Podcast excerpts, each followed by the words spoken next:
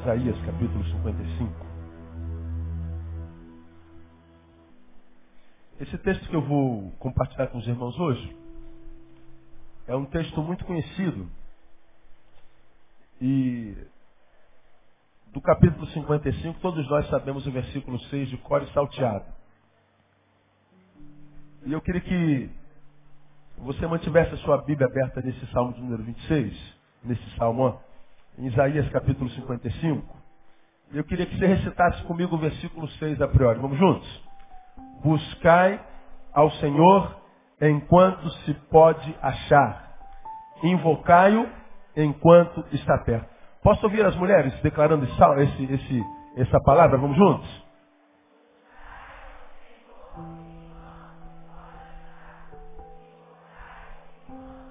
Posso ouvir os varões? Tem homens aí hoje, amém? Vamos juntos, irmãos, vamos lá.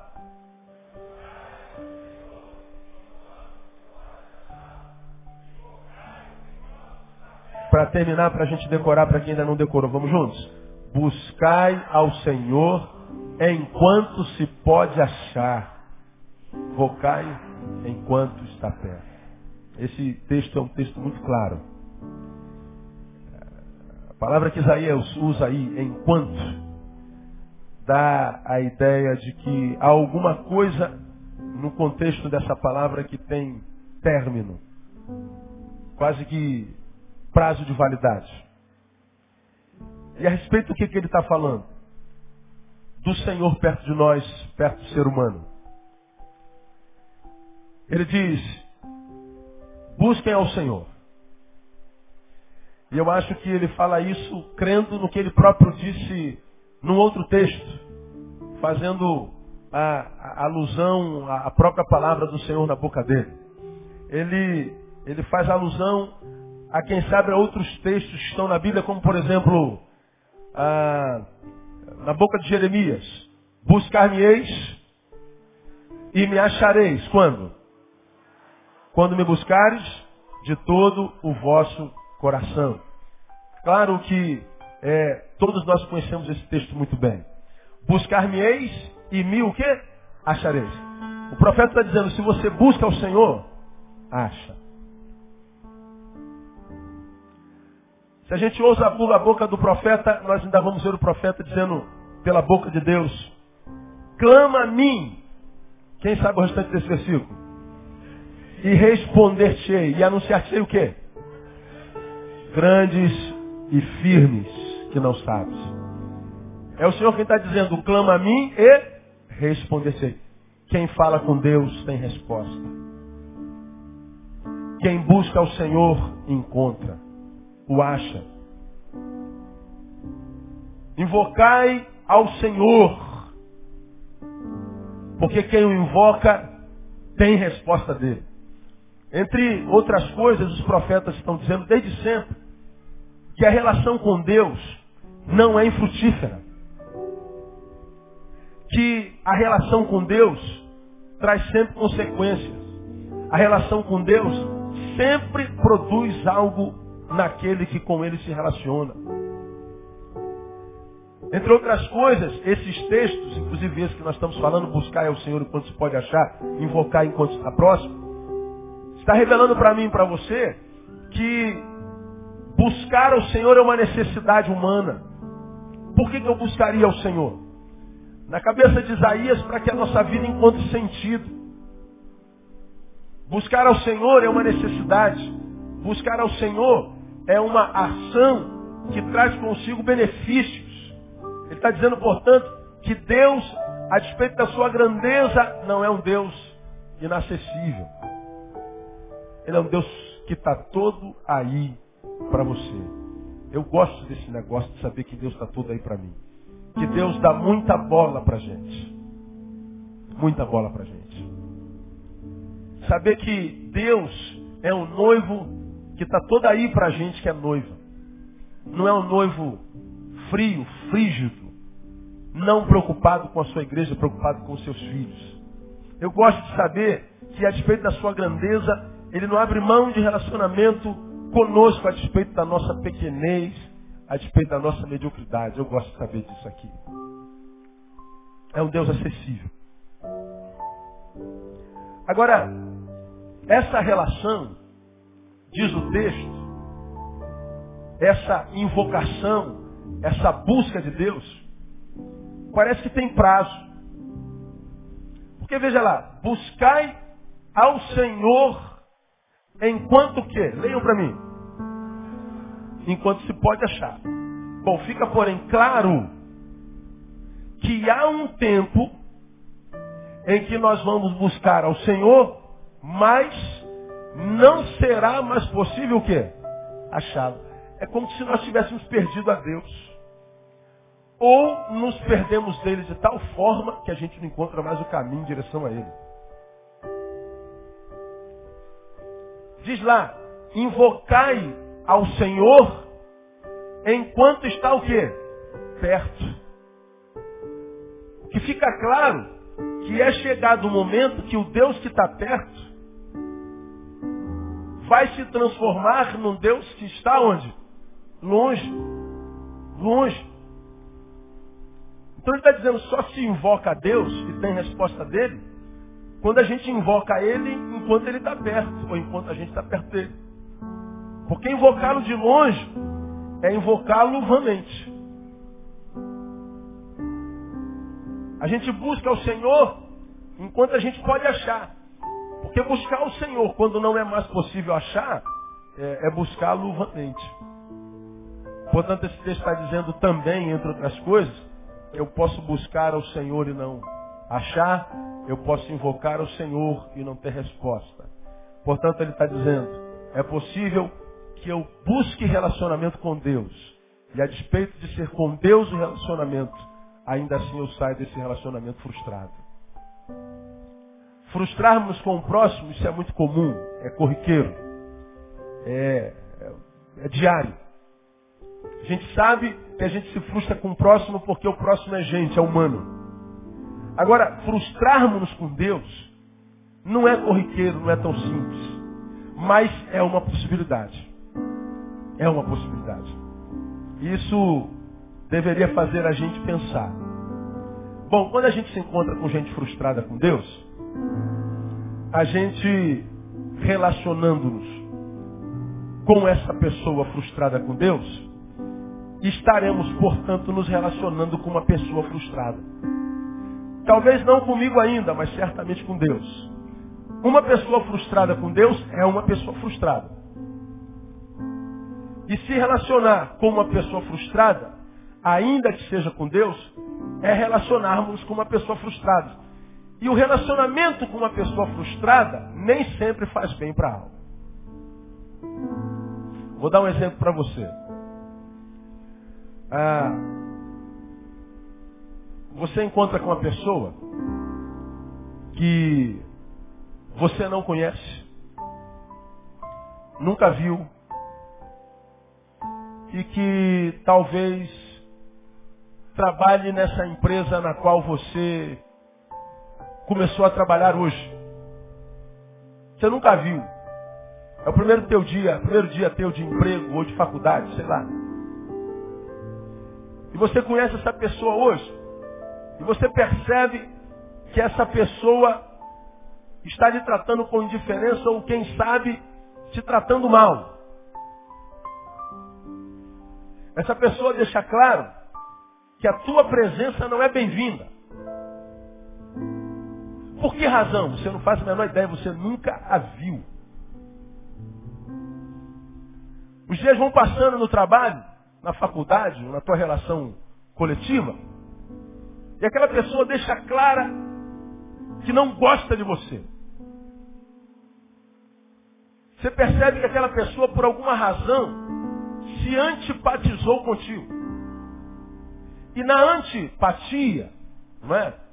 Esse sentimento contrário, ele vai produzindo na tua direção a proporção desse sentimento contrário. Então toda ação dele até você é sempre contrário. E essa atitude dele sempre te fere. Muitas vezes acontece com a gente, a gente fica falando, pô, o que, é que eu fiz para esse cara, para esse cara me tratar tão mal? E às vezes o tratamento é mal por tanto tempo que você não suporta e não consegue tratar na mesma medida. E você pergunta, pô cara, que mal que eu te fiz? você não vai com a minha cara? Às vezes esse cara é o teu chefe. Ele não vai com a tua cara. Ele é teu comandante. E ele vai jogando sobre você coisas ruins que há nele. E você que é alvo das coisas ruins que há nele, não sabe nem por que essas coisas ruins estão sendo despejadas sobre você. Bom, eu arrisco dizer algo a respeito disso. Talvez ele encontrou em você algo semelhante a alguém que fez mal a ele.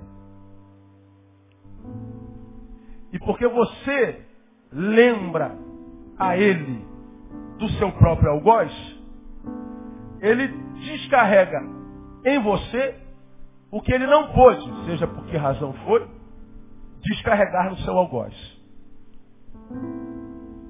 Um, um sorriso, uma forma de levantar o braço, teu tipo de cabelo, tua forma de andar, lembra ele, consciente ou inconscientemente, aquela pessoa que fez mal a ele, que o azedou. Então ele desconta em você. Isso acontece também da gente para com outros. Pessoa que chega, a gente olha para uma pessoa e não vai com a cara dela. Você já teve alguém assim alguma vez? Pô, não fui com a cara de fulano. Todos nós já vivemos isso. Aí alguém perguntaria assim, o que, que fulano fez com você para que você não fosse com a cara dele? Ah, ele é feio. Ora, olha na tua relação, veja se não existem outros feios lá. E você não tem a mesma relação com esses outros feios. Mas por que você não foi com a cara dele? Por que não ele? Por que não ela? Porque ele, ela, te lembram alguma coisa ruim. E se não lembra alguma coisa ruim que alguém te fez, lembra alguma coisa ruim que há em si próprio, que ao olhar para ela, te lembra que há em você. Aliás, isso é literalmente antipatia. Quando você não gosta de alguém a troco de nada, não é desse alguém que você não gosta. É de alguma coisa que há nesse alguém, que há em você que você não gosta, e que quando você olha para ela, te lembra disso que há em você que você não gosta. A antipatia nada mais é do que alguém se olhando no espelho. Guarda isso aí no teu coração. Estou aqui, ó, diante de alguém cuja cara eu não gosto. Ele nunca te fez nada. É porque eu tenho algo em mim que eu não gosto, mesmo que seja inconsciente. Quando eu olho para ela, percebo que ela tem também. Olhar para ela me lembra de mim. Ela não me fez mal. Aí você talvez consiga entender porque existem pessoas que são azedas. Não celebram nada. Pessoas que são ranzinza, estraga prazeres. Pessoas que são doentes crônicos na alma, que está sempre denegrindo, jogando pedra. Ela está reproduzindo o que há dentro. Ela olha para a vida e a vida, que é vista com seus próprios óculos, revelam a ela o que ela é. Então, para descontar a, a, a, em alguém o que ela é, ela vai maltratando todo mundo. E nós estamos cercados de gente assim, inclusive na igreja. Por que, que eu estou iniciando essa palavra hoje assim? Tenho me encontrado com muita gente decepcionada com muitos crentes. Tenho me encontrado toda semana, irmão, com gente que foi machucado por crente, com gente que foi apunhalado por crente, com gente que foi traído, com gente que foi denegrido, com gente que foi decepcionado, com gente que lhes é, machucou e machucou profundamente, e gente que você imaginou porque é de Deus, não vai fazer mal. Gente de Deus não faz mal. Gente de Deus é inofensivo. E quando gente de Deus faz mal, gente convertida, gente que a gente entende nasceu de novo, é uma nova vida em Cristo Jesus, parece que quando o mal vem do irmão, esse mal vai mais profundo dentro de nós. Li um e-mail essa semana de alguém que está no quarto há seis meses, mais um, isso é muito comum hoje em dia. E aí a esposa dele, o marido pediu demissão, não aguentava mais trabalhar por causa do, do, do transtorno do pânico. E a esposa pediu ajuda, pelo amor de Deus, para o marido que não sai do quarto há seis meses. Eu mandei um, um e-mail de volta. O que, que aconteceu com ele? Qual foi o foco? Onde é que a senhora descobre esse foco? Uma palavra que o pastor deu sobre ele. Uma palavra. Uma injustiça dita a ele numa coletividade de uma forma tão covarde que ele não pôde se defender. E isso foi tão fundo na alma dele que ele adoeceu. A tristeza foi começando a correr por dentro. A alegria foi sendo roubada. A gente já aprendeu que a alegria do Senhor é o que? A nossa força. Portanto, quando o diabo quer tirar a nossa força, ele vai tirando a nossa alegria. E ele foi nos comendo como um bichinho da gangrena por dentro. Foi nos tirando, roubando, roubando a alegria daquele homem. Aquele homem foi tirando, foi sendo roubado por dentro. O diabo veio matar, roubar e destruir. E ele foi perdendo a alegria de viver, a alegria de fazer, a alegria de ir e vir. Ele está seis meses dentro de um quarto. Uma palavra. Agora, por que, que a palavra de um homem frustrou tanto outro homem? Porque aquele homem cuja palavra adoeceu outro é um crente, é um convertido, por acaso um pastor. Tenho me encontrado com gente que tem ficado no caminho, porque olha para os crentes e não vê vida nele. Recebi outro e-mail essa semana, um querido ouvinte aí de outro estado, mandou um, um, um, um vídeo do YouTube de um culto numa igreja, lá em Belo Horizonte, onde todo mundo caiu, onde todo mundo. É, uma coisa bem bizarra mesmo. E ele escreveu com, com as letras pontilhadas, ele escreveu uma letra ponta, outra letra ponta, expressando como eu estou estupefato. Pastor, que bizarrice é essa? Como é que o senhor explica um negócio desse? Manda uma palavra. Eu estou pasmado, eu não consigo dormir depois que vi essa imagem.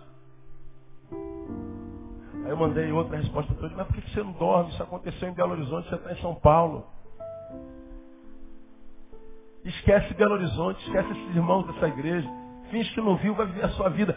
Mas por que, que ele ficou tatuado na vista, na mente, a imagem da bizarrice da igreja em Belo Horizonte? Porque é igreja, porque é crente. E parece que a gente está tão envolvido, eu não sei se pela comunhão, ou pela intrometimento na vida alheia, que a atitude de outros tem roubado de alguns a fé. Como preguei alguns domingos atrás, a atitude de alguns mensageiros tem roubado de alguns a capacidade de ouvir a mensagem. Tenho me encontrado com gente que olha para o crente e fala assim, ó, se ser crente é isso aqui, eu nunca vou ser crente. Porque na cabeça dele, crente tem um protótipo. Uma pessoa convertida tem uma forma de ser, tem uma forma de agir. Bom, porque ele não é como deveria ser não age como deveria agir, não fala como deveria falar, eu não quero saber mais desse negócio de evangelho, eu não quero mais saber de Deus.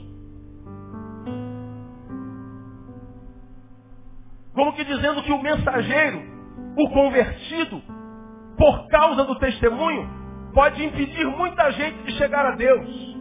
O mensageiro pode impedir muita gente de ouvir a mensagem do Evangelho. Por isso vem Jesus e fala, irmãos, que vocês devem se amar de tal forma, por uma simples razão, para que o mundo creia que eu estou aonde? No meio de vós.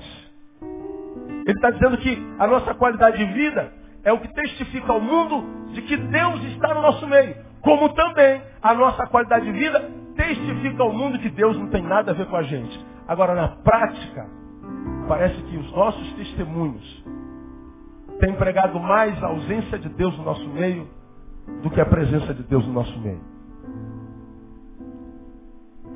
Por que, que eu estou ministrando isso aqui hoje? E estou introduzindo dessa forma?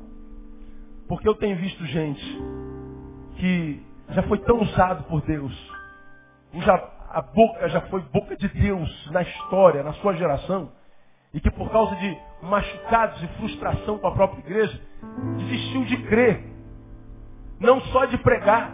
Atendi um amigo amado da minha alma. Atendi um pastor que foi bênção, bênção, bênção, bênção e bênção na minha vida. Disse daí, eu não creio mais. Brincando com ele, eu falei, não, não, não, vamos rebobinar, não estou acreditando nisso. Vamos voltar. Saí de trás da mesa, peguei ele da cadeira que estava na frente. Vamos lá fora, vamos fora do gabinete, abri o gabinete saí. Aí vou entrar, bate aí de novo. Aí ele bateu, pô, de bobeira, ele bateu de novo. Ô oh, meu brother, entra, ele entrou, senta aí. No que, que eu posso te ajudar? Ele repetiu, Neil, eu não creio mais. Eu não me escandalizo com gente que é apostado da fé. Não me escandalizo, é comum. Todo dia a gente vê 20, 30, 40, 50 pessoas apostatando, é bíblico. Mas há pessoas como essa, que a gente diz assim, meu Deus, qualquer um, ele não. Qualquer pessoa, essa não, porque foi muito usado. Pessoas a quem Deus deu dons e talentos muito, muito, muito especiais. Quando eu vi aquele homem na minha frente dizendo eu perdi a fé, perdi a capacidade de crer, não só largou o ministério, como largou a igreja. Fico Deus, como um ser humano que diz ser de Deus, mas não vive como se Deus fosse, pode com a sua conduta fazer mal a outros seres humanos. Nessa semana, eu entendi um pouquinho mais a responsabilidade do texto que diz que é inevitável que aconteçam escândalos. Inevitável. Mas o que, que diz a respeito do texto? Mas ai de quem é o quê? O instrumento do escândalo. Por que, que Deus diz ai de quem é o instrumento? Porque Deus sabe que quando nós que dizemos de Deus, ser de Deus, não vivemos como se de Deus fôssemos, nós podemos penetrar na alma de pessoas tão profundamente ao ponto de roubar-lhes a capacidade de crer. Depois que esse meu amigo foi, eu fiquei sentado no meu gabinete, meu Deus, se aconteceu com ele, pode acontecer comigo também. Se aconteceu com ele, pode acontecer com algum de vocês também. O mensageiro pode roubar de mim a capacidade de continuar crendo na mensagem. Eu e você conhecemos muitas pessoas que por causa dos testemunhos dos crentes não creem na igreja. Não creem na mensagem que se prega dentro dela ou nela. O testemunho é algo muito importante. Dizer-se convertido é algo muito sério. Muito sério. Depois que ele saiu, eu comecei a pensar um pouquinho sobre conversão. Quantos aqui são convertidos? Só para que eu tenha ideia. Diga, eu já me converti. Levanta a mão assim bem alto. Só vocês. Quem é convertido de verdade? Levanta a mão bem alta assim, bem alto. Diga assim, eu sou convertido. Diga assim, eu sou nova criatura. Em Cristo Jesus. Diga graças a Deus. Pois bem.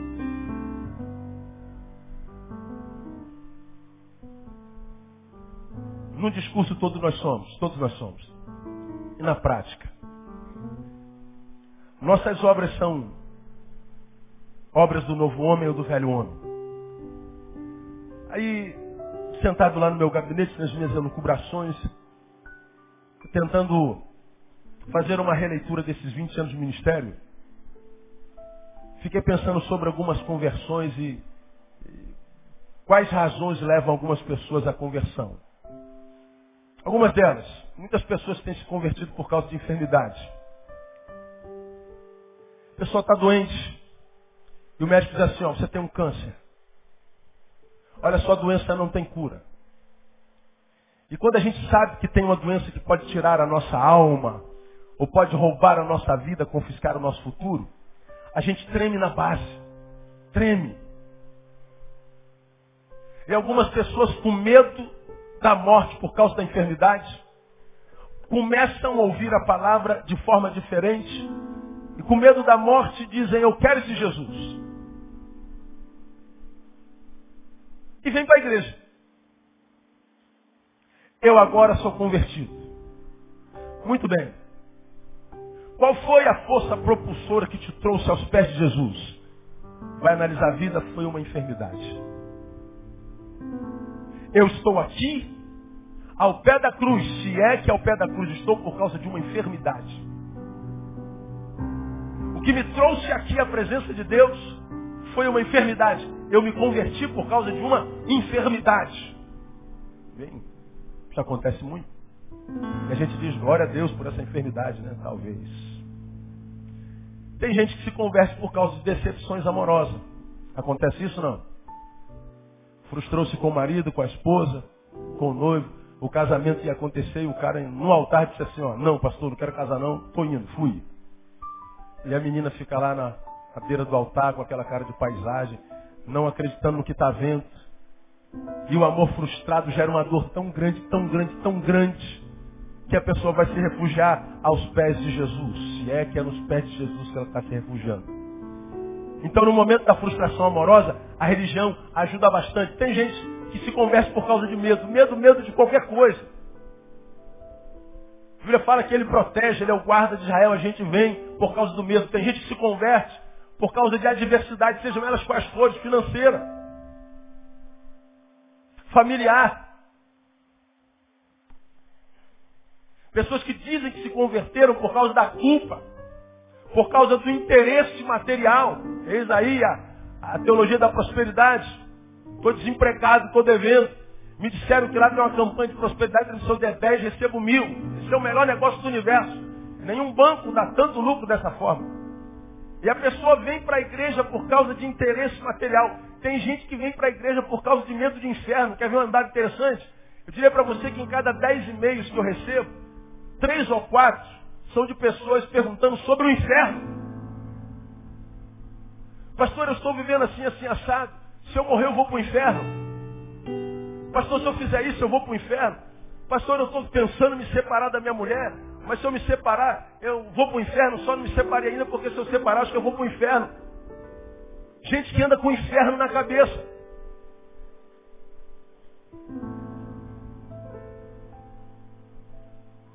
Inferno, medo do inferno.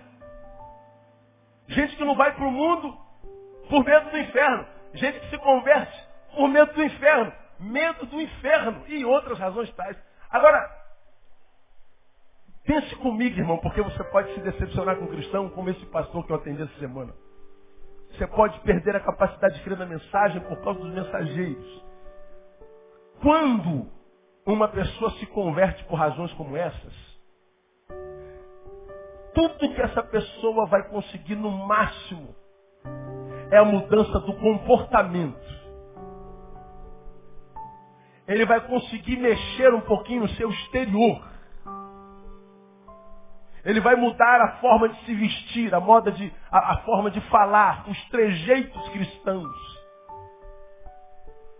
E eu acredito que os maus testemunhos, a vida dos crentes que têm sido usado pelo diabo para roubar a nossa fé, são de pessoas assim, que chegaram para a religião por alguma razão individual, quem sabe subjetiva, e acreditando que a religião ia ser como um diazepam para acalmá-lo da dor que sofre lá. E para fugir da dor, ela entra nessa coisa chamada religião igreja e imagina que está convertido. Aí muda a linguagem. Antes era bom dia. Agora é como? Paz do Senhor. E aí, brother, beleza? Agora é graça e paz. Antes era calça jeans e camiseta. Agora é calça tergal e gravata. Antes era rastafari, era cabelo arrepiado, era Léo Moura, não é? Como é o nome daquele cabelo? Moicano. Agora não, agora é chapinha, é gel. Antes ele ia para rave, agora ele bota um biblão, vai para o templo. E a gente diz, fulano se converteu, fulano se converteu. Por que, que a gente acha que ele se converteu? Porque ele mudou a linguagem, ele mudou a roupa. Ele era um largado, agora ele é um cara muito comportado. Pois é, o que eu quero dizer para você, principalmente a você que é novo convertido, a conversão ela não mexe só com o nosso exterior. A conversão não é uma troca de roupagem exterior. Eu posso afirmar para você, pelos frutos os conhecereis, que há centenas de gente que está há 40 anos na igreja e não é convertida. Eu posso afirmar para você que há pastores aqui nesse lugar onde eu estou que pregam a palavra há 30 anos e não é convertido.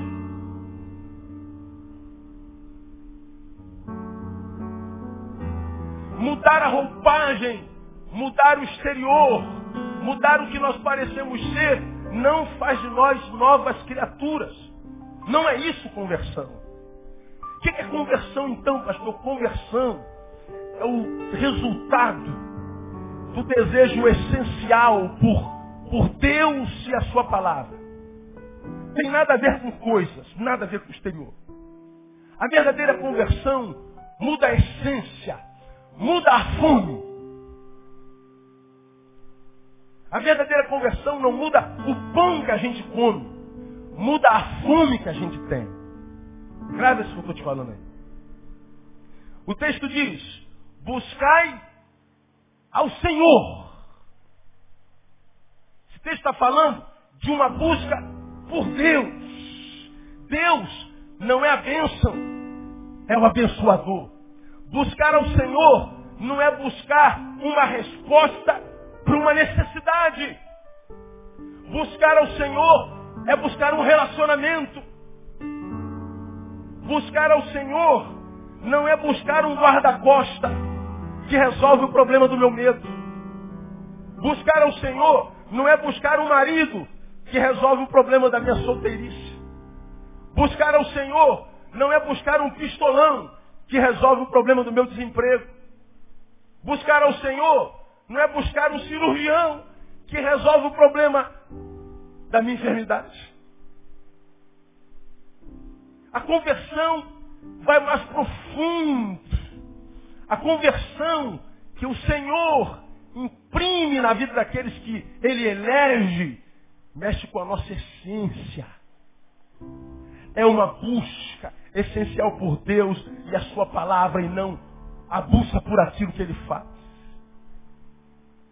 Essa palavra me tem, me tem, tem abençoado demais. Então a conversão, ela mexe com a essência ela mexe com a árvore. Porque a essência é o interior. O interior é a árvore. E a árvore produz frutos. Então, conversando com aquele pastor amigo, nossa, como eu amo aquela pessoa. Como eu amo aquele, aquele homem. Vendo-o falar na sua voz, eu senti a dor da sua alma por causa de algo que a sua igreja lhe fez. Uma igreja que ele serviu há 26 anos. Ininterruptos. E num deslize. Num equívoco. Ele foi simplesmente trucidado. Nenhum dos seus amigos lá estava. Nenhuma, uma, uma mão lhe foi estendida. Nenhum enviado. Depois do seu afastamento, a ordem do pastor substituto foi: não quero nenhum de vocês mantendo contato com ele. Quem mantiver será excluído.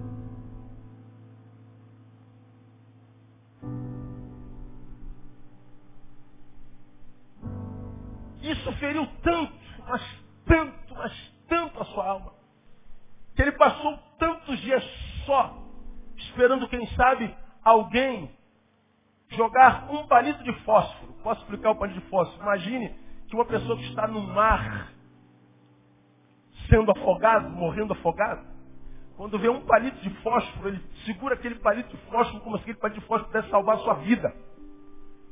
Ele esperou um contato. Nenhum contato. Como não teve nenhum contato, ele entrou em contato. Entrou em contato comigo. Ele estava falando da sua alma. E quando ele estava falando, então, na minha vez de falar, eu comecei a falar sobre conversão. Falei, brother, o que Jesus tem a ver com a atitude desses crentes? Mas Neil, Não podia ser assim. Não foi assim que Jesus ensinou. Não foi assim que está na sua palavra. Não foi assim que nós aprendemos. Isso não tem nada a ver com o Evangelho, então não olha para os mensageiros, olha para a mensagem. Se eles não têm nada a ver com Jesus, não olha para ele, olha para Jesus. Mas cadê os de Jesus? Eles estão em algum lugar. Eles estão em algum lugar. Ele estava ferido, irmão. Eu comecei a falar sobre conversão com ele. Você está olhando para o fruto de gente que, quem sabe, deveria produzir um fruto, mas esse fruto não pode ser produzido, porque esse fruto que você está exigindo só pode vir de gente convertida. E quem sabe ninguém naquela igreja seja convertido. Seria possível isso, Neil? Bom, eu sou crente para acreditar num negócio desse. Pelos frutos os conhecereis. Aí eu comecei a pensar sobre os sinais da verdadeira conversão. Eu queria compartilhar com vocês alguns nessa noite, bem, bem, bem rapidinho nesse, nesse texto que está aqui diante de nós. Veja alguns. Primeiro, a verdadeira conversão faz com que os nossos valores e projetos sejam elevados. Ele mexe com o nosso interior mexe, portanto, com os nossos valores. Conversão mexe com a nossa forma de ver o mundo, de olhar para as coisas, para as pessoas. Mexe com a nossa forma de pensar, de planejar, de sonhar. Mexe até com a nossa forma de lidar com as derrotas. Mexe com a essência, mexe dentro de nós. Ela amplia a nossa visão de vida, a nossa visão de mundo, a nossa visão de Deus, a nossa visão de coisas. Porque olha aí o versículo 7, olha que coisa interessante. Deixe o ímpio o quê? O seu caminho. Amém. O que mais? E o homem maligno o quê? Os seus pensamentos. Essa é a primeira parte da obra do Espírito faz em nós. É a parte do não fazer. O que você fazia, não faz mais. Como você fazia, você não faz mais é a parte abstêmica da conversão. Nessa parte aqui, nós crentes somos bons. A gente sabe quem é crente, mormente por aquilo que ele não faz. O crente ele não bebe, não fuma, ele não joga. O, o crente não adultera, o crente não faz fofoca. O crente não joga, o crente não, o crente não e o crente não. Olha, irmãos, eu bebia, não bebo mais. Eu fumava, não fumo mais. Eu, né, e não faço mais. Eu, né, e também agora não faço mais. Eu deixei isso, irmão, quando era do mundo, eu fazia isso, eu arrebentava, eu matava, eu barbarizava, mas agora, aleluia, eu me converti, não faço mais. Bom, essa primeira parte, nós somos fera. Somos conhecidos muito mais pelo que não fazemos do que por aquilo que fazemos. Aí o que, que acontece? Muitos de nós que fumávamos quatro maços de cigarro por dia, agora não fuma mais. Fala assim, estou convertido. Pastor, eu ia para a noite, passava a noite em orgia sexual. Agora você é fiel à sua noiva, à sua, à sua esposa e é fiel ao seu marido. Você só transa com ela. Então eu sou convertido. Aí eu gastava meu dinheiro com droga, agora eu dou dízimo, então sou convertido. Bom, essa é a primeira fase da conversão, é abstêmia. Mas o texto está dizendo, Deixe o ímpio o seu caminho, mas não só. A verdadeira conversão não tem como ação no ser a parte abstêmica, me abster de. Ele está dizendo, eu deixo isso, me abstenho disso. Olha lá, deixe o ímpio o seu caminho, o homem maligno nos seus pensamentos, e que mais leia comigo? Volte-se ao Senhor que se compadecerá dele para o nosso Deus, porque é generoso em perdoar. Não basta deixar o que fazia, eu tenho que deixar o que fiz e colocar alguma coisa no lugar. Lembra que eu preguei aqui há muitos anos atrás, de uma experiência que eu tive, eu estava passando em Madureira, você vai se lembrar disso aqui, não tem como esquecer isso aqui. Ah, daquelas camisetas, lembrou? A caca. Né? Ah, é como chamam ela, viu gente? Ela gosta de ser chamada assim. Aquelas camisetas que a gente vê que tem dizeres na frente, reticências e continua atrás. Você já passou, já viu essas camisas? Aquela, tem um corno me olhando. Já viu? Quantos já viram essa camisa aí? Ah, a maioria de vocês, né? Vocês olharam lá, né? Pois é. Você vem andando na rua, tem um cara lá, tem um corno me olhando. Tu, tu nem conhece o cara, já odeia o cara. Aí tu não quer olhar para a camisa, tu olha para o lado, mas ao mesmo tempo você esticadinha de olhos. E ele vem de lá, ele tem um corno me olhando. Aí tu passa por ele, ele está te olhando, ele não está te olhando, você está olhando para ele. E você está reclamando, eu não sou corno, eu não sou corno, eu não sou corno, eu não sou corno, está amarrado, rejeito essa palavra, não é? Aí quando ele passa, você olha para trás com raiva. Está escrito lá, continua me olhando. Já viram essa camisa?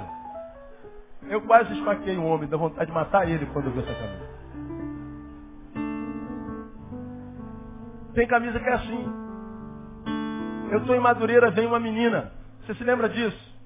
Estava escrito assim, literalmente, eu não posso esquecer disso. Não bebo, não fumo, não jogo, não transo, não calunio, não dou calote. Naquela época, saía-se pelo ônibus, do ônibus, pela porta da frente. Então, a molecada entrava na porta de trás, ficava ali no degrau. Quando abria a porta de trás no ponto dele, ele vazava. Isso era calote. Nessa camisa estava lá, não bebo, não fumo, não jogo, não transo, não calunio, não dou calote. Pam, pam, pam. Aí eu falei, já sei o que está escrito atrás dessa camisa. Sou de Jesus. Fui transformado pelo Evangelho. Sou uma nova criatura, diferente do corpo, que a gente olha para ele de cara feia. Vem ela de lá, não bebo, não fumo, não jogo, não transo, não calunio, não dou calote. A gente até dá um sorrisinho, eu também não, não faço nada disso aí. Eu também não bebo, não fumo, não jogo, não dou calote, não faço nada. Né? Eu também, é, nasci de novo tal. Aí não bebo, não fumo, não jogo. A gente quase dá paz do Senhor para a menina, né? A paz do Senhor. Você é nova que. Ela vai, não bebo, não fumo, não jogo, não, não dou calote. Quando eu olho para trás está escrito, morri. Que raiva que me deu daquela menina.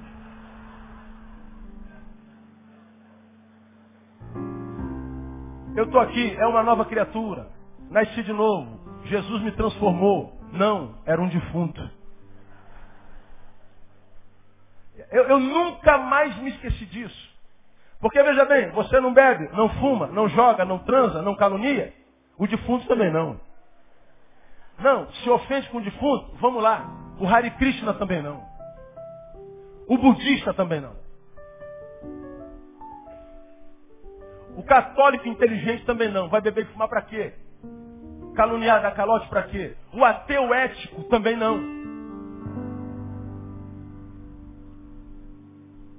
Por isso eu estou querendo dizer que a verdadeira conversão e a nova vida que Jesus gera em mim não tem a ver a priori com aquilo que eu deixo de fazer. Porque grande parte do que nós, os crentes, não fazemos, muita gente boa que a gente conhece também não faz. Você tem alguns amigos na faculdade, no trabalho, que é sangue bom demais. Aí você fala assim, só falta se converter.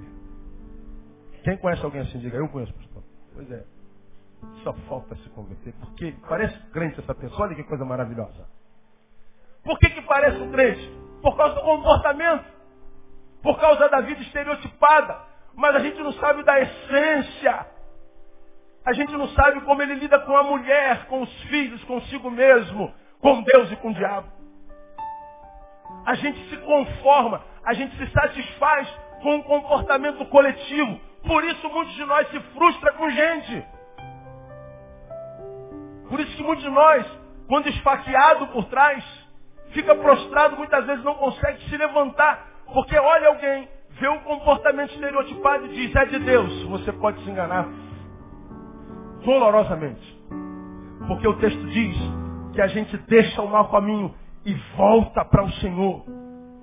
Se eu fazia mal, eu então agora vou fazer algo diferente. Agora na presença do Senhor, porque a minha essência muda, meus valores mudam, a minha forma, a minha fome muda. Aquilo que me apetecia, não me apetece mais, minha fome agora é de outras coisas. São fomes essenciais. Se fosse o pastor Isaías que estivesse pregando aqui, ele ia dizer, quando nós somos convertidos, nós temos a nossa mente ampliada, nós temos a nossa mente desenvolvida, nós temos um nível de consciência maior, é pura verdade. A nossa mente, ela se retira, se desapega do comportamentalismo, e vai trabalhar num outro nível de consciência, que é o nível de consciência essencial. é aquilo que é essência na vida. E como disse o poeta, as coisas essenciais à vida os olhos não veem. Uma conversão não se mede por comportamento, se mede pelas fomes. Não se mede pelo que eu faço no exterior, mas pelo, pelo que eu faço no interior. Aí você pode muito bem saber se uma pessoa é de Deus ou não. Você senta na mesa, vai conversar com ela, de, aquele churrasquinho depois do culto. Aqui, um papo como esse aqui. A gente está sentado à mesa, ah, comendo e bebendo. Aí a gente está falando sobre algo que aconteceu na televisão sobre uma barbaridade dessa da vida. Aí tem alguém de Deus que você ama muito, e o policial prendeu o sujeito e levou, aí ele deixa escapar assim, ah, por mim, levava ele para trás do prédio crivava ele de bala. Falei, gente, como é que é, irmão? Não, não, não, é, foi o que eu quis dizer. Não, né, não foi. A essência é vertona. Você quer saber quem é a pessoa? Veja, por exemplo, como ela trata o ascensorista, o garçom, a faxineira. Veja como ela trata o porteiro do prédio, o gari. Quer saber quem são as pessoas? Veja como ela trata as pessoas simples. Porque mesmo que a pessoa seja igualzinho ao porteiro, se ele é só comportamentalismo e aparência, ele vai tratar um igual pior ainda. Tem gente que a gente ama e admira porque Deus usa como excelente pregador. Mas vai lá na intimidade dele e vê como ele trata o flanelinha. Quem gosta de flanelinha, né, cara? Só Deus meu, né? Como a gente trata aqui embaixo, na vida real. O, o, o Evangelho mexe com os meus valores, mexe com a minha fome, mexe com a minha sede, o Evangelho, quando é gerado dentro de mim, vai gerar em mim uma fome não só por Deus, mas a fome por aquele ser que há em mim, que é o melhor que em mim há. O Evangelho vai gerar em mim o desejo de buscar em mim aquela minha parte que é boa e não a podre. Vai gerar em mim força e fome para lutar contra a minha pior parte. Porque elas estão em nós carne e espírito lutando contra o outro para que a gente não faça o que o outro quer. A conversão não tira de nós os desejos do homem velho, como preguei domingo retrasado, mas nos capacita para vencermos os desejos do homem velho. Trabalha essência, irmão. Essência. Então, quando você se relacionar com crentes, como a gente tem poder de machucar, a gente só se machuca se quiser porque a gente acha que conversão tem a ver com roupa. Conversão tem a ver com a língua. Conversão tem a ver com a frequência ao culto e às vezes não tem nada a ver. Aí eu quero frustrar você e quem sabe escandalizar você. Talvez aquele amigão, sangue bom que você tem no trabalho, mas que não é da tua religião. E você diz assim, só faltava se converter, de repente é convertido e você não sabe. como o relação ou relacionamento pode me fazer mal, se essa relação é com os domésticos da fé, eu preciso entender que a conversão não trata só o exterior, trata as formas essenciais. Alguém me perguntou assim, pastor, o senhor tem muitos amigos? Não, poucos. Muito poucos. Ninguém tem muitos amigos. Quem pensa ter está enganado, não são todos seus amigos. Há critério para fazer amizade? Não, na verdade não. A amizade não se planeja, ela, ela, ela nasce, né? ela, é, ela acontece no caminho. Mas o que eu faço é cortar algumas que porventura poderiam vir a nascer. Como que o senhor faz? Analisando a essência. Saímos para jantar uma vez? Duas. Fomos dar uma caminhada junto? Conversamos, trocamos ideia? Começamos a ficar íntimos? e alguma coisa da essência foi saindo pela boca, que você percebeu que está lá, fincado, e que pouco tem a ver com a palavra, ou pelo contrário, contradiz ou contraria a palavra, de modo que o comportamento dele até então não tem a ver com o que a boca dele pronuncia. Há uma desconexão entre o que há fora e o que há dentro. Ah, ficou claro isso, pastor? Então eu corto essa intimidade. Mas ele, aquele cara era pastor daquela igreja. É verdade, é pastor. mas o que foi saindo nas entrelinhas do diálogo, o que foi saindo entre uma palavra e outra, o sentimento que aquela frase carregou, são sentimentos que revelam a essência do indivíduo. Não precisa ser doutor para perceber isso. O problema é que muitas vezes a gente se apaixona pela pessoa, ela nos faz rir. A gente acha que rir é tudo na vida. É muito importante, mas não é tudo na vida. Ela nos faz passar o tempo. A gente não pode ter relacionamento só que nos faça passar tempo. Compra uma palavra cruzada, irmão. Eu tenho que ter relacionamento que me ajude a passar tempo, mas depois que o tempo passou, eu percebo que naquele tempo eu enriqueci. Que me ajude a passar tempo, mas que depois que o tempo passou, eu tenho a sensação de que eu enriqueci a ele. Relacionamentos que façam bem. Prego sobre isso todo domingo. Então nós precisamos aprender a ler as entrelinhas Precisamos aprender a ler as, as essências e os sentimentos que as palavras carregam. Por exemplo, você que vive lá no e-mail, já trocou e-mail com um amigo e acabou brigando pelo e-mail por causa de uma frase que não foi compreendida? Quem já brigou assim? Diga. Mas todos nós. Você mandou um torpedinho, foi do lado de lá ele entendeu de outra forma, de outra forma, aí manda um outro torpedo que é um coice. Puf! Cara, o que, que foi? Foi o que você disse. Ou não, não, você leu errado, não foi isso que eu quis dizer. Por que, que a gente não se entende na palavra muitas vezes pelo torpedo no, no, no virtual? Porque palavras não carregam sentimentos.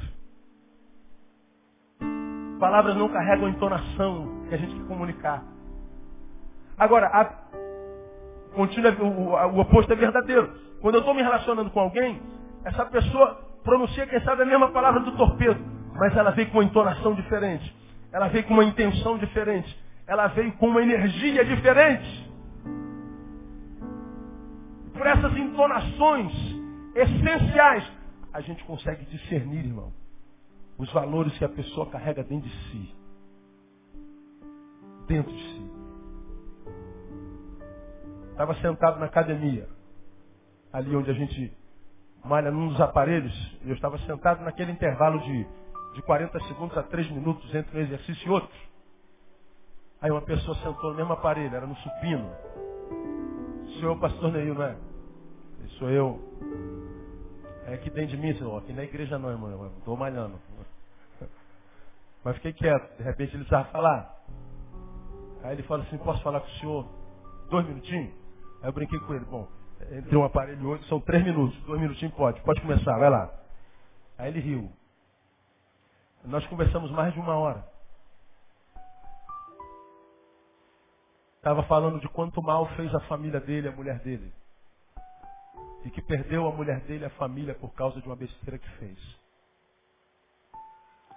Aquele homem que fez a besteira e perdeu a família tocou tanto a minha alma. Porque após ouvir eu falei, esse homem é bom. Esse homem é bom. Esse homem é bom, a despeito da maldade que fez. Eu vi verdade na voz daquele homem. Verdade. A filha dele casou aqui. Saí da academia, fui para casa, tomei meu banho e fui na casa da esposa. Olha, aconteceu isso, isso, isso. A esposa me recebeu com todo carinho, surpresa. Eu falei que eu tinha conversado com o marido dela. E quando eu falei o que, que o marido disse, a lagrimazinha caiu. Eu falei, eu não, eu não preciso ouvir nada da senhora, eu só quero ouvir uma coisa da senhora. A senhora ama seu marido? Eu falei, claro que eu amo, pastor. E se eu disser para a senhora que o seu marido é bom, que o homem que ele fez, que fez aquilo com a senhora não era o seu marido. A essência dele é boa. Ele só precisa de professor. Ele só precisa de escola. Ele só precisa de relacionar com gente nova. Ele precisa de uma nova oportunidade. Ele falou, pastor, ele já fez isso várias vezes. E se eu falar para a senhora, eu, que seu marido é bom, a senhora acreditaria no meu diagnóstico? Eu falei, pastor, se o senhor está dizendo, eu acredito. Receberia seu marido para trocar uma ideia com ele hoje? Receberia. Aí peguei a moto, fui para casa do marido. Aí peguei, ó, sua mulher quer falar contigo. Aí ele falou, é pastor, mas ela não quer falar comigo tem meses. Não, mas hoje ela vai falar. Ele pegou, se arrumou e veio correndo. É pertinho. Eu vi na moto, ele veio do lado correndo. Ela estava no portão. Aquele homem zarrão, valentão, mitidão, burrão. Quando chegou perto da mulher, viu a mulher no portão esperando ele começou a chorar. Desabou. Perdão, perdão, perdão, perdão, perdão. A mulher começou a chorar. E ela disse assim, você pedindo perdão. Você pedindo perdão. E eu em cima da moto olhando. Falei, ô Senhor, faça a obra aí. Você pedindo perdão. E eles começaram. Começaram, começaram, começaram. Aqui, irmão, para honra e glória do nome de Jesus, esse homem está em casa. E essa família, eu creio, está restaurada no nome de Jesus. Por que, que eu conto essa palavra para você? Porque o que conta é essência. De modo que eu posso ser bom e produzir atitudes perversas. E eu posso ser perverso e produzir atitudes boas. Mas, pastor, a Bíblia me diz que uma árvore má não dá fruto bom e uma árvore boa não dá fruto mal. Pois é, só que essa atitude não é fruto. Isso não é fruto. Isso é uma dissimulação. Quando uma pessoa má produz um gesto bom, isso não é fruto. Ele está sendo dissimulado. Quando uma pessoa boa produz uma atitude má, isso não é fruto, isso é um equívoco. E se a gente não desenvolver, com a ajuda do Espírito Santo, a capacidade de discernir a essência a gente pode se frustrar com as pessoas e ficar pelo caminho. Eu não conheço nenhum crente que está pelo caminho, que no caminho esteja porque se frustrou com alguém. Não conheço ninguém que teve seu futuro desconfigurado, que não tenha sido desconfigurado por causa de um relacionamento equivocado. Com isso eu quero dizer para você, no nome de Jesus, que as nossas relações e relacionamentos precisam ser levados a sério. Nós precisamos discernir mais do que comportamento e aparência. Não podemos ir atrás de um rostinho bonito, de um corpinho perfeito. A gente tem que discernir as essências. E no caso do povo da fé, do povo que crê, nós precisamos entender que um convertido não é alguém que veio por causa da necessidade, é alguém que teve a sua fome mexida. Fome, essência. Há uma outra marca dessa conversão que faz bem. Ela é uma obra sobrenatural. Não é natural. E é sobrenatural produzida pela palavra. Não há como convertermos se tal conversão não for movida pela palavra. Eu não me converto porque me adoeci. Um doente, quando diz eu me converti porque estava doente, ele não se converteu por amor ao Deus poderoso. Mas ele estava olhando para Deus e vendo o médico. Quando a gente vai lá em Romanos, a gente diz que a fé vem pelo quê? Ouvir. Ouvir o quê? A palavra de Deus. É pela palavra, irmão. Vou dizer uma coisa para você. Quer ter a tua vida transformada? Quero, pastor. Não há como fazê-lo se não for através de ouvir a palavra. Você vê o versículo 10 desse, desse capítulo? É, é muito interessante. Porque assim como a chuva e a neve descem dos céus e para lá não tornam, mas regam a terra e fazem produzir e brotar para que dê semente ao semeador e pão ao que come. Olha essa palavra você também conhece. Assim será a palavra que sair da minha boca. Leia comigo. Ela não voltará para mim vazia. Antes fará o que me apraz e prosperará naquilo para que me vê. Repita assim comigo, a palavra de Deus nunca volta vazia. Ela sempre produz. O que que produz sempre? A palavra. Por isso, eu não acredito tanto em campanhas, embora acredite nelas. Eu não acredito que Deus veio para curar o enfermo, para enriquecer o pobre. Eu não acredito que Deus veio para tirar a minha dor. Eu não acredito que Deus veio para me transformar numa pessoa feliz ou para que eu tivesse sucesso. Eu não acredito nisso. Não precisa concordar comigo. Eu acredito que a palavra de Deus em mim vai produzir o que Deus quer que seja produzido em mim e não o que eu quero que aconteça comigo. Agora, entender isso não é simples, porque quando nós estamos com necessidades e carências, nos aproximamos de Deus por causa da enfermidade, da decepção amorosa, por causa do medo, por causa da diversidade, por causa da culpa, por causa do interesse material, por causa do medo do inferno. Nós nos aproximamos de Deus, da sua igreja, pensando em nós e em suprir a nossa necessidade. Mas quando é o Espírito que nos atrai, nós atrai, nós não chegamos perto dele pensando em nós, mas pensando nele. Que me atrai a Deus é o próprio Deus e não a minha necessidade que Ele pode suprir. Isso não tem como entender de forma muito clara, porque é obra do Espírito Santo. É Ele quem convence o homem do quê? Das três coisas. Pecado, justiça e juízo. Quem convence é o Espírito. Então é uma obra sobrenatural, não é natural, não acontece porque nós gostamos do culto, não acontece porque nós gostamos do pastor, é pela palavra de Deus. E aí a gente entende uma coisa muito séria. Por que, que o diabo trabalha tanto para nos afastar da palavra?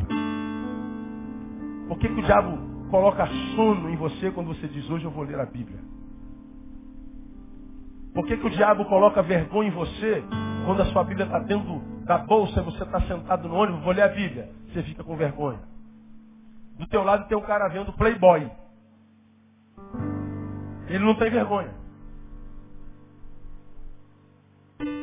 Dependendo do trem do teu lado, ele está fumando maconha. Mas a gente tem vergonha da palavra. Quer ver uma coisa interessante? Você pega a notícia desgraçada na, na net, seus e-mails ficam lotados desses, dessas notícias. Tem gente que parece que dorme e acorda no computador, faz mais nada na vida, aí fica enchendo nossa caixa de, de, de anexos. Acontece só comigo ou acontece com você também? Acontece. Então, sai do computador, meu irmão, vai ler a Bíblia. Aí, tudo que é desgraça, ele manda que eu recebo de desgraça é uma coisa desgraçada, irmão. Você não tem noção. É, é muita notícia ruim. A última foi um acidente de moto. O cara, pastor, o senhor é motociclista, olha essas fotos aí. Eu falei, ah, eu nem vou olhar esse negócio, vai azedar meu dia. Mas como a gente tem uma tendência para desgraça, não vou olhar, só vou olhar, vou olhar só a primeira foto. Nada, você olha a primeira. Aí está lá um motociclista que bateu atrás de uma carreta e a cabeça dele entrou na carroceria, furou a carroceria e ele ficou pendurado. E a carroceria foi arrastando ele. Nesse mesmo meio tinha uma outro, outro acidente de moto. O cara bateu numa curva, aí fotografaram o braço dele de um lado, perna do outro, o tronco do outro, a cabeça do outro. Eu falei, cara, para que, que as pessoas compartilham isso? Agora pega uma mensagem bíblica. Compartilha. A gente não compartilha. Pega uma mensagem boa. Alguns de nós não compartilham. A gente compartilha desgraça. A gente tem vergonha de compartilhar a palavra. A gente tem sete dias da semana. Está cansado, quer descansar? Rouba o dia do culto, onde tem palavra. A gente vai fazer uma prova, vai estudar, não gasta meia hora do almoço, gasta o culto da manhã. A gente está sobrecarregado de atividades. Temos 168 horas na semana. Seis para cultuar congregacionalmente ouvir a palavra. A gente tira das seis horas para descansar. A gente sempre tira de Deus. A gente sempre tira do espiritual, no qual a gente se alimenta enquanto alma, enquanto ser vivente. E a gente não sabe que tudo isso tem uma conspiração sobrenatural para que a gente se afaste da palavra. E isso acontece até dentro da igreja. Você vem para a igreja e tem tudo. Tem oração, tem libertação, tem possessão. A gente evoca o diabo, todo o diabo que está na, na, pele, está na cabeça, está não sei aonde, vai se manifestando agora no nome de Jesus. Aí é uma demonaiada danada na igreja. E a gente pega um demônio desse e traz para cá, lembra? Qual o teu nome? Quem te mandou? Identidade, CPF, profissão. O que você está fazendo aqui? A gente entrevista o diabo, depois manda o diabo embora. E o povo vai à loucura porque expulsamos o diabo, o diabo veio e foi embora. Aleluia, o nome de Jesus é poderoso. Aí a gente faz uma oração do poder, do fogo, porque eu passei uma semana no, no alto do morro me consagrando para abençoar a sua vida, para que Deus te abençoe. Aí eu faço uma oração forte. Lógico, vem a oferta, que não passa na televisão, e a gente vai embora. Que culto abençoado. Chega lá fora e pergunta, aprendeu o que hoje, irmão, da palavra? Aprendeu o que de Jesus? Não aprendeu nada. E a gente se esquece que a gente já tem aprendido aqui.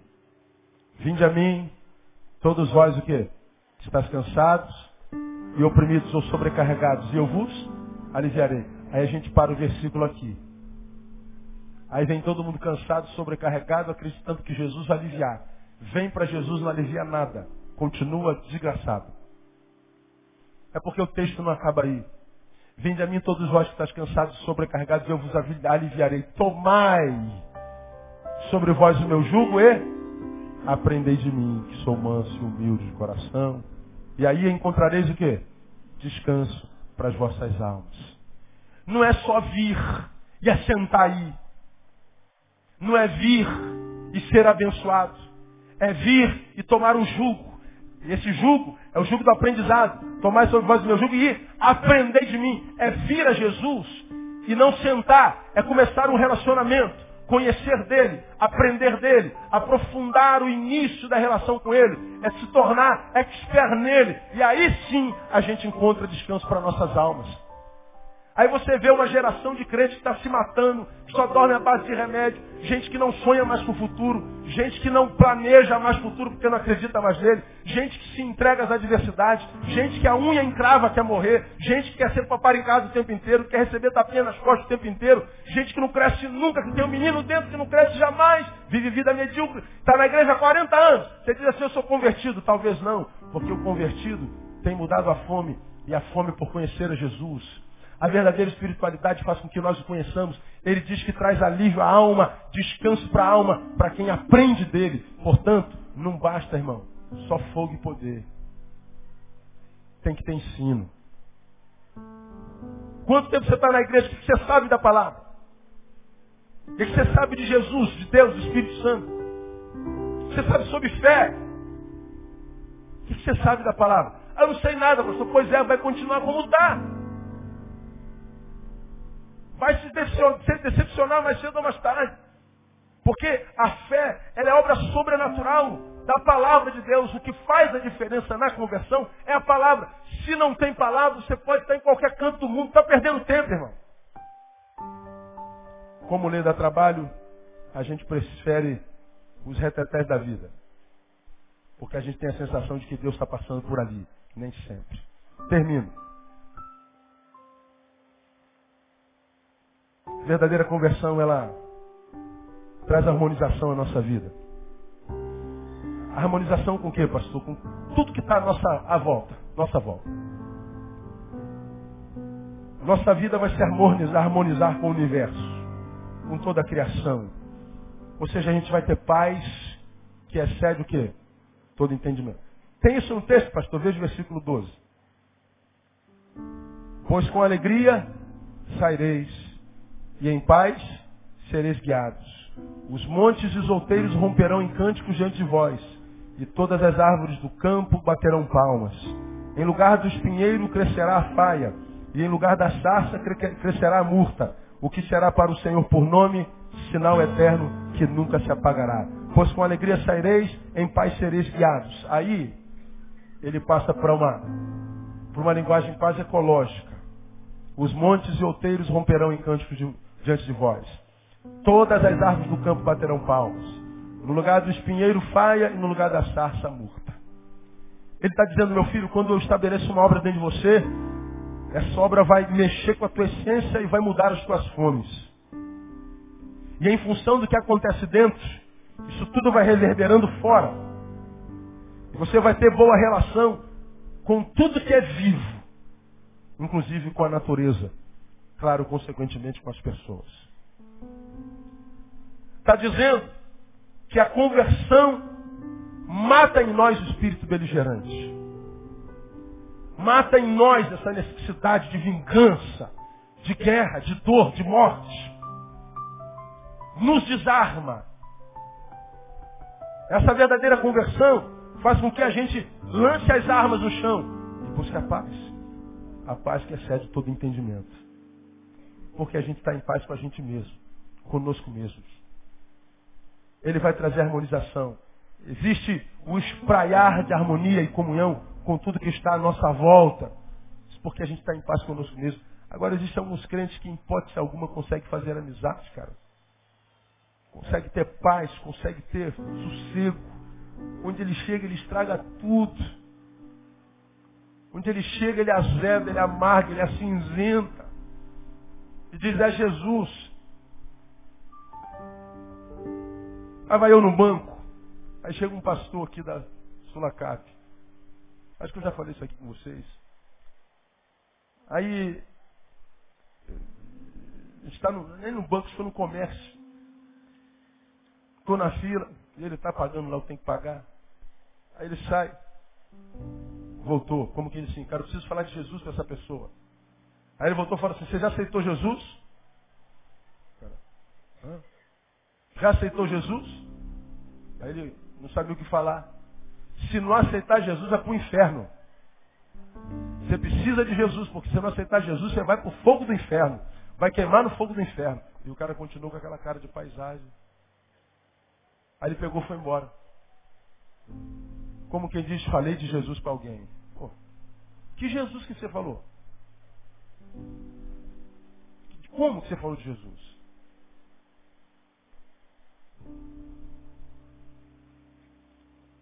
Poderia ter falado de Jesus de uma outra forma. Porque para falar de Jesus não precisa falar do inferno. A gente pode só amar, dar uma palavra de graça. Bota a mão no ombro, que Deus te abençoe. Muito obrigado pela sua boa maneira de me atender. Que Deus, na sua infinita graça, abençoe sua família, sua casa. E que Ele realize teus sonhos. Deus te abençoe. Jesus te ama e eu também. Eu sei que é, é, é repetitivo, mas funciona. E vai embora. A pessoa vai dar um sorriso, pô, que homem bacana. Mas não, se você não aceitar Jesus, vai para o inferno. Vai para o inferno. Aceita Jesus agora. Pô, o cara aceita, né, mano? É só para não ir para o inferno, não adianta. Irmão, é, preguei alguns meses atrás, terminei. Que o outro é o nosso veneno, lembra? Mas o outro é a nossa cura. O veneno da jararaca pode me matar. Mas a única forma de ser curado é como?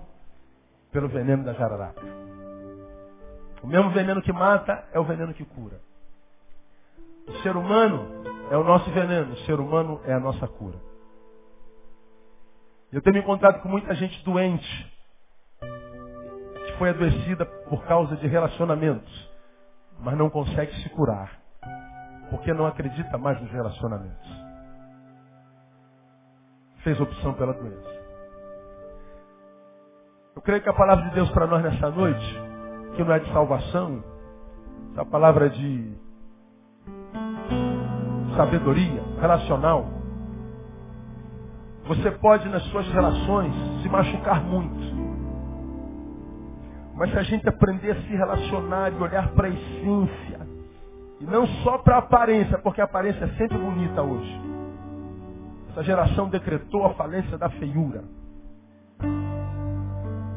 Todo mundo é bonito. Se você conseguir amadurecer ao ponto de transcender a aparência, ter coragem de ir na essência que vem nos, nos subliminares, dificilmente você se frustra, você se machuca dificilmente você se equivoca. Se você tiver coragem de discernir, não é de julgar. Porque por mais que nós sejamos mensageiros de uma mensagem de salvação, e sejamos uma árvore boa, a gente pode produzir alguns equívocos e machucar alguém. E por mais que uma pessoa tenha uma essência ruim, ainda assim ela consegue amar alguns que quer amar. E pode dar alguns frutos de solidariedade. Como eu tenho dito aos irmãos, eu só tenho uma vida para viver, uma vida. No meu caso, eu passei da metade dela, só tenho mais a metade. Não posso perder tempo me equivocando nas minhas relações. Você não pode desperdiçar a vida se relacionando com quem não vale a pena. Você só tem essa vidinha para viver. Depois disso vem juízo. Então a nossa oração é que Deus lhe dê a capacidade de entender que quando você se relaciona com alguém, você tem que transcender essa imagem, transpor essa imagem, porque pode ser só um holograma. Você precisa na essência, que sempre vem à tona de qualquer jeito, de uma forma ou de outra, para que você possa, portanto, administrando as suas relações do seu tempo, enriquecer-se nas suas relações, para que no final você olhe para trás e veja, vivi uma vida que valeu a pena ser vivida. Orem por esse pastor que eu falei para vocês, você não precisa saber o nome dele. Deus abençoe aquele pastor a respeito do qual o pastor Neil falou hoje. Vê-lo da forma como vi me angustiou muito. E se aquele homem pode estar daquele jeito, um dia eu posso estar também. Ninguém está livre de ser ferroado pelo veneno de alguém. E nós precisamos aprender a nos relacionar mais e melhor. Que Deus lhe dê essa graça, que Deus lhe dê essa sabedoria, que Deus lhe dê essa capacidade e que te dê a graça de se relacionar sempre com gente, que depois de começar um relacionamento com ela, te ajude a ser melhor do que você foi antes de começar a se relacionar com ela no nome de Jesus. Que Deus te dê a graça de não perder tempo na tua vida com relação que não vale a pena. Que Deus te dê graça de colocar gente dele no teu caminho para abençoar a tua vida no nome de Jesus. Recebe essa palavra, irmão, como vinda de Deus? Amém? Aplauda ele bem forte. Os caras.